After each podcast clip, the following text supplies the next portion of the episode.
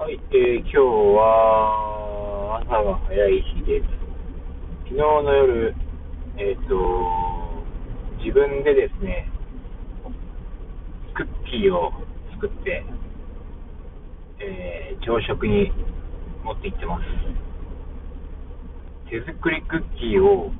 作って、袋に詰めて、えっと、朝ごはんに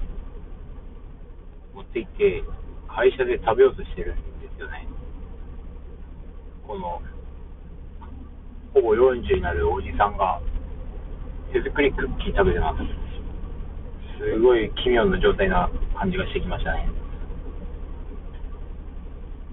最近は、あのーコンビニでお菓子を買わなくなって、もっぱら、そうですね、家で作ってますね。で、それが結構美味しくて、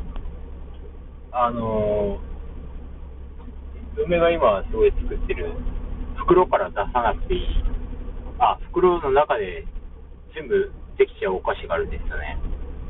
それのレシピがすごい美味しくて、今結構その、無料で、あの、クックパッドとか見れるものがあるんですけど、やっぱお金を払ってちゃんと本で読む、本にあるレシピって、えっと、すごい目から鱗だったり、合理的なものだったり、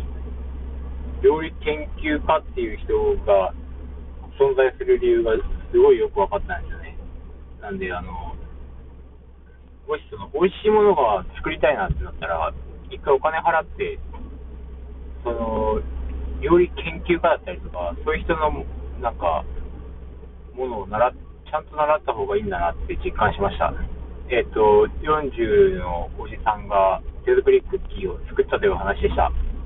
それではまた明日。